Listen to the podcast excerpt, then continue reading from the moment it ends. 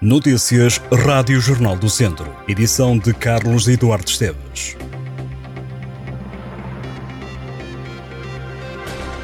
Este é um domingo com muito futebol para acompanhar, de norte a sul do distrito. Esta tarde fecha o Campeonato de Portugal. As equipas do distrito Viseu já nada têm para resolver na prova, mas por diferentes motivos. Rezende e Castro Daire já desceram, o Mortágua garantiu a manutenção. Todos cumprem calendário este domingo. O Rezende recebe o Salgueiros, o Castro Daire defronta o Lessa, ambos na Série B. Já na Série C, o Mortágua recebe o Pero Pinheiro. Os três jogos começam às 4 da tarde. Na divisão de honra, joga-se a partir das 4 a jornada 11 da fase de campeão. Vamos ter estes jogos: Oliveira de Frades Lamego, Nelas Nespreira, Mangual de Lamelas e Penalva do Castelo Sinfães. Também esta tarde, na divisão de honra, discute-se a manutenção. No grupo A, nona jornada, vamos ter Paivense Canas de Senhorim, Roriz Sátão e Molelos Carvalhais.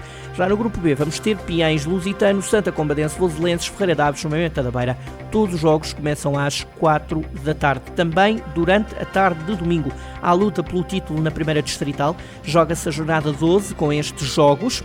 Campia Valdaçores, Sampedrense Parada, Carregal do Sal, Oliveira do Douro e Seireiros Besteiros. Também hoje acontece a primeira mão das meias finais da Taça da Primeira Divisão Distrital. Vamos ter estes jogos, Cesurense Tarouquense e Moimenta do Dão Alvite. No futsal, este domingo, o Viseu 2001 recebe uma cedença a partir das 7 da tarde. Recorde-se que o Viseu 2001 doa toda a receita da bilheteira deste jogo à APPA CDM de Viseu. O jogo diz respeito à fase de manutenção da segunda divisão de futsal.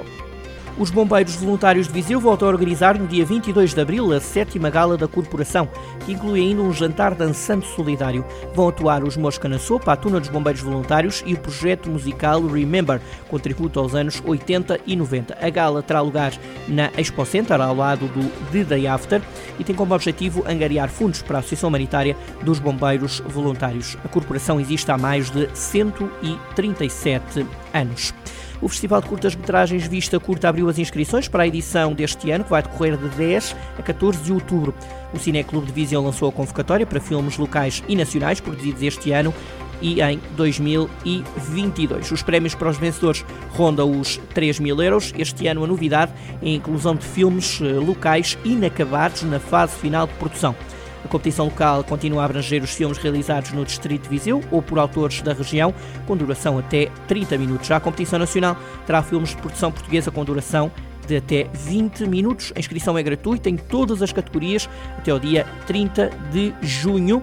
Além da competição de curtas, o Vista Curta volta a propor encontros com realizadores, aulas de cinema, workshops e concertos. Lamego assinala os 49 anos da Revolução dos Cravos com concertos de Legendary Tiger Man e Jorge Palma nos dias 24 e 25 de abril. Estes dois concertos fazem parte do programa municipal dedicado ao 25 de abril de 1974. O Teatro Ribeiro Conceição recebe estes dois eh, concertos. Legendary Tiger Man no dia 24 de abril às 10h30 da noite, Jorge Palma no dia 25 de abril às 4h30 da tarde. Do programa comemorativo destaca-se ainda a sessão solene comemorativa do Dia da Liberdade da Assembleia Municipal no Salão Nobre dos Passos do Conselho, marcada para as 11 da manhã de feriado, com intervenções dos partidos com assento no órgão autárquico e também o momento musical da Academia de Música de Lamego. Está a chegar mais um festival Vinha de Alhos em Oliveira de Frades. O evento vai na quarta edição e decorre entre os dias 28, 29 e 30 de abril no pavilhão Multiudos de Ribeiradio. O festival Vinha de Alhos junta gastronomia, música, dança, desporto, produtos locais, artesanato e insufláveis em três dias de festa. Em Sátão, a Casa da Cultura recebe até ao dia 31 de maio a exposição de artesanato Raízes de Adérito Pina, um artista natural de Sernancelho. Esteve durante 30 anos emigrado e regressou à terra em janeiro de 2020. A exposição é fruto deste regresso durante a pandemia de Covid-19, em que Adérito Pina decidiu ocupar o tempo a recuperar diversos utensílios como alfaias agrícolas, troncos de árvores e até portas antigas. A exposição é, portanto, o retrato de uma nova vida dada a instrumentos banais transformando-os em obras de arte.